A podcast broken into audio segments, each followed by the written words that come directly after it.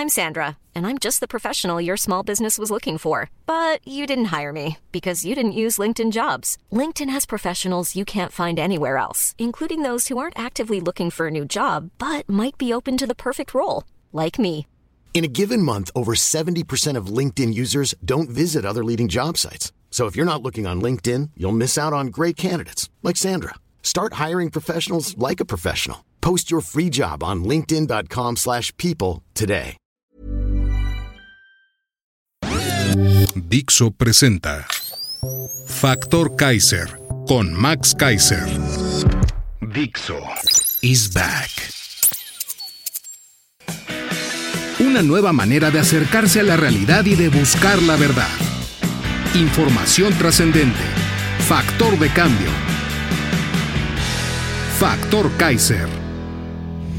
Como todos los viernes, las 10 en 10.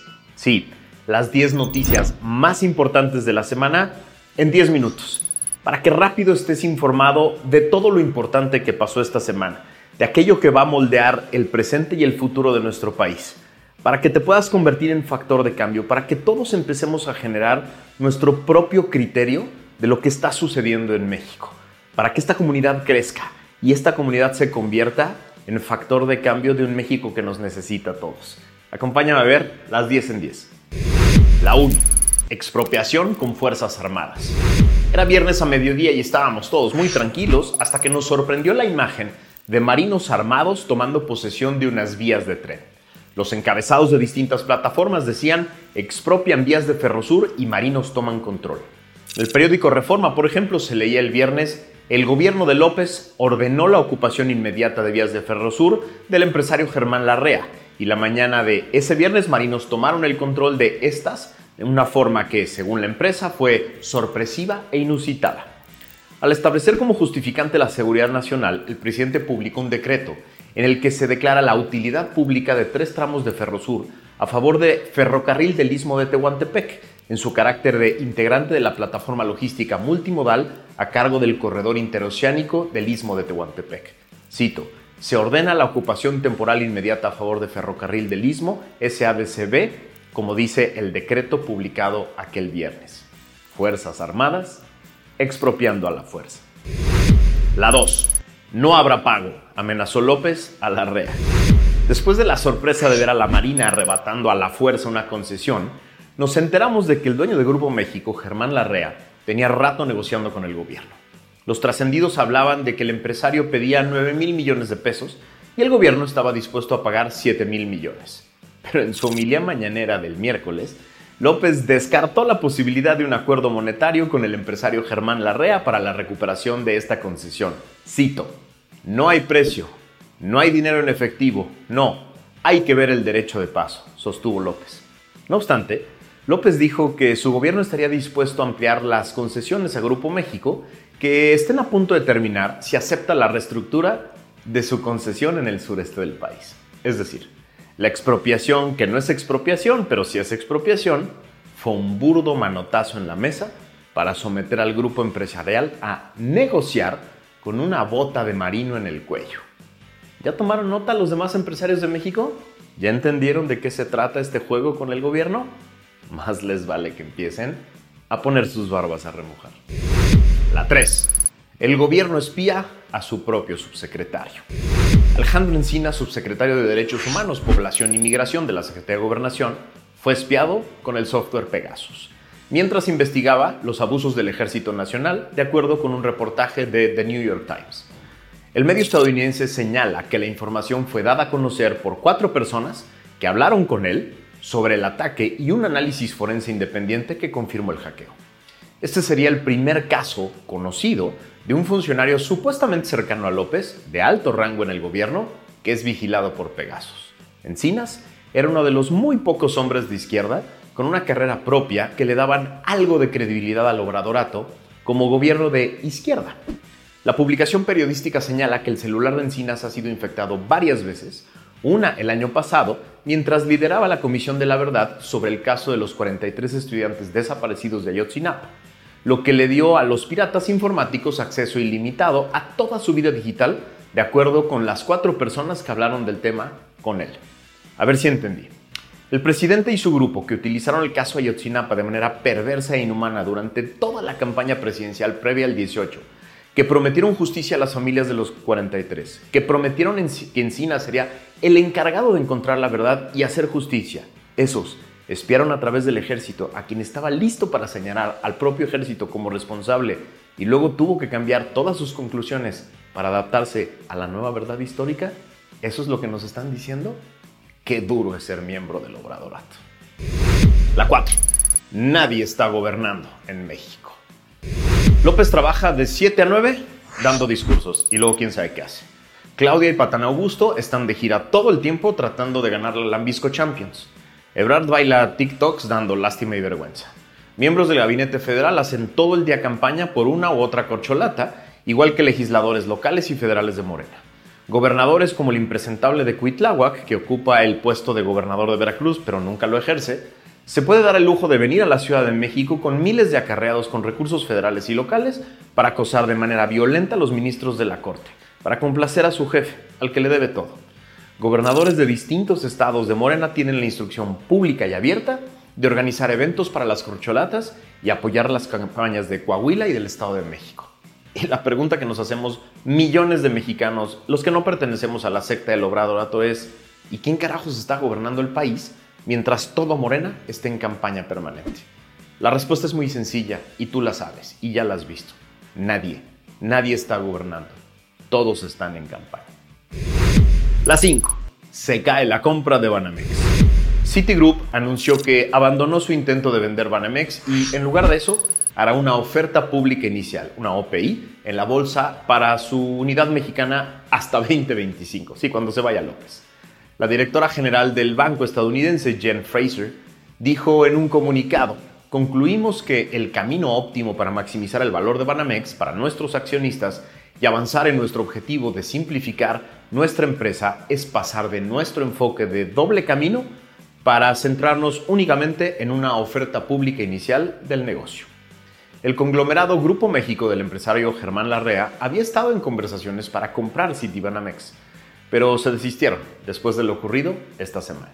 Es decir, no hay certidumbre de que no habrá nuevas sorpresas como la expropiación de nuestras concesiones ferroviarias en manos del ejército, parece decir Grupo México. La 6. López quiere su banco y el del bienestar. En la homilía mañanera de hoy, López dijo, cito, Decirles que no descarto, el asunto es nada más el tiempo.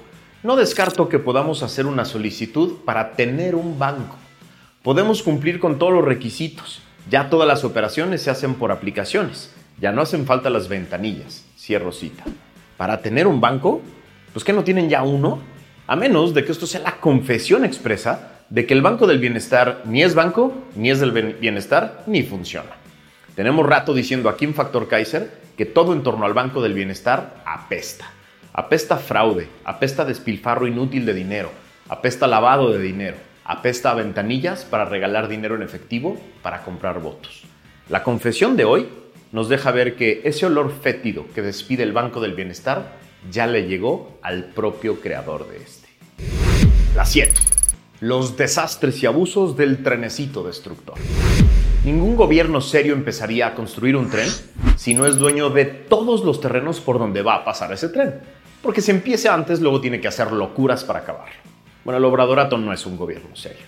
En un reportaje del periódico Reforma del miércoles pasado, nos enteramos de que, a decretazos, con expropiaciones y con el argumento de seguridad nacional, el gobierno federal ha ocupado más de 2.000 hectáreas de terrenos, inmuebles o parcelas privadas para la construcción de su trenecito que le dice Maya. Este gobierno ha recurrido 27 decretos y declaraciones de utilidad pública para abrirse camino. De ellos, 14 fueron expropiaciones para ocupar un total de 653 hectáreas y emitió otras 13 declaraciones de utilidad pública para tomar 1.385 hectáreas, para un total de 2.038 transferidas al proyecto férreo. La mayoría de esas propiedades privadas ya ocupadas por el trenecito, ubicadas en Quintana Roo y en Campeche. Hasta ahora, el gobierno federal ha reservado el monto pagado por la ocupación de las 2.000 hectáreas de terrenos, pero seguro es un dineral absurdo que pudo haberse negociado con tiempo y con transparencia, respetando los derechos de los dueños legítimos. Estoy seguro que pronto nos vamos a enterar de la porquería que es este proyecto. La 8. Se suman 51 expropiaciones más. ¿Qué creen? Nos quedamos cortos con la nota del miércoles pasado sobre las expropiaciones provocadas por el desastre del trenecito destructor de la selva. En una nota del portal Animal Político de hoy, nos enteramos de que el gobierno federal expropió 51 inmuebles más de propiedad privada en municipios del estado de Yucatán y Quintana Roo, que serán destinadas a la construcción de obras de infraestructura relacionadas con el trenecito destructor. En la edición de este jueves en el Diario Oficial de la Federación se informa que se declararon de utilidad pública 242 mil metros cuadrados correspondientes a 51 inmuebles más de propiedad privada en los municipios de Sutzal, Cantunil, Tinmún, Guayama, Valladolid, Chemax en Yucatán y en los municipios de Lázaro Cárdenas y Puerto Morelos en Quintana Roo. Detalla que conforme el dictamen técnico elaborado por la Fonatur, los inmuebles que se señalan en la declaratoria son apropiados e idóneos para la construcción y el funcionamiento del tren Maya, por lo que resulta necesario expropiar los inmuebles de propiedad privada localizados en la superficie del tramo 4. El gobierno que no expropia, devastando la selva y el concepto de propiedad privada, para que el aspirante a tirano pueda un día cortar un listón y tomarse la foto con su caprichito del tren Maya. Lo que tenemos que vivir. La 9. El costo económico del abuso impune del poder. A ver, tenemos que entender todos cómo impacta a la economía el abuso impune de poder y la corrupción impune. Le decimos abuso de poder a la acción de una autoridad que va más allá de lo que la Constitución y la ley le permite.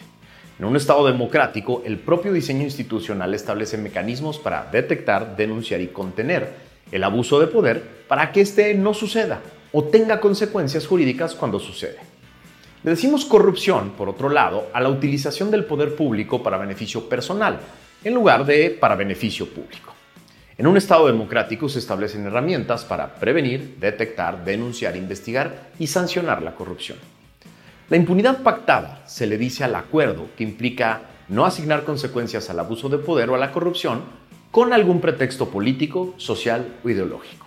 Cuando el abuso de poder y la corrupción quedan sistemáticamente impunes, se genera la idea de que las reglas no son iguales para todos, no son predecibles, no están firmes y dependen de elementos subjetivos como las voluntades personales o los ciclos políticos.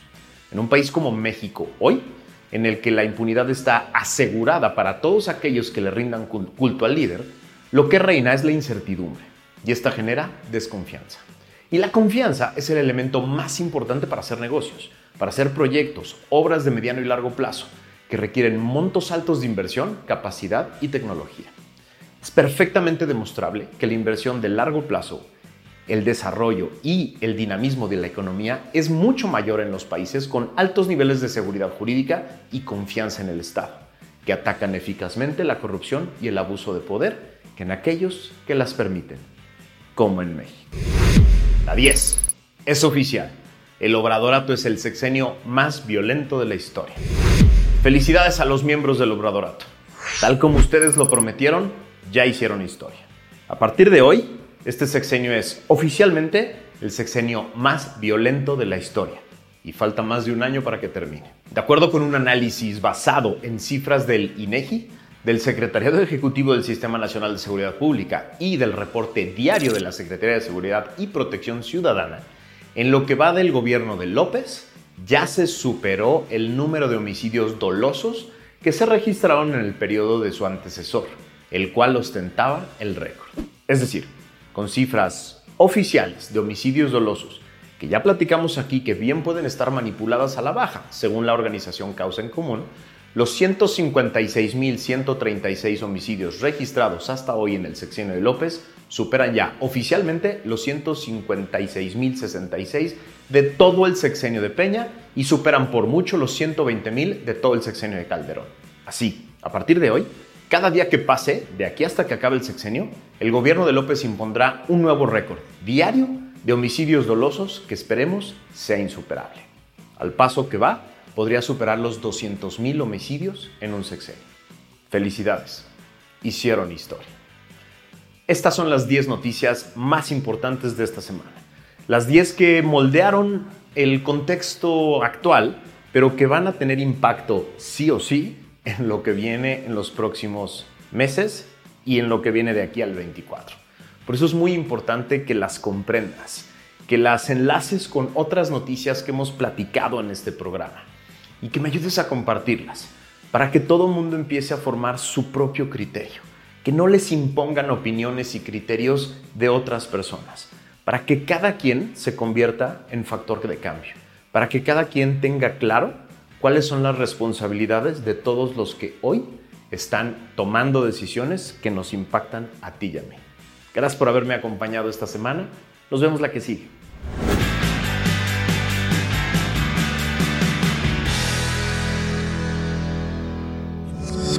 Dixo is back. Even when we're on a budget, we still deserve nice things. Quince is a place to scoop up stunning high-end goods for 50 to 80% less than similar brands. They have buttery soft cashmere sweaters starting at $50, luxurious Italian leather bags, and so much more. Plus, Quince only works with factories that use safe, ethical, and responsible manufacturing. Get the high-end goods you'll love without the high price tag with Quince. Go to quince.com/style for free shipping and 365-day returns.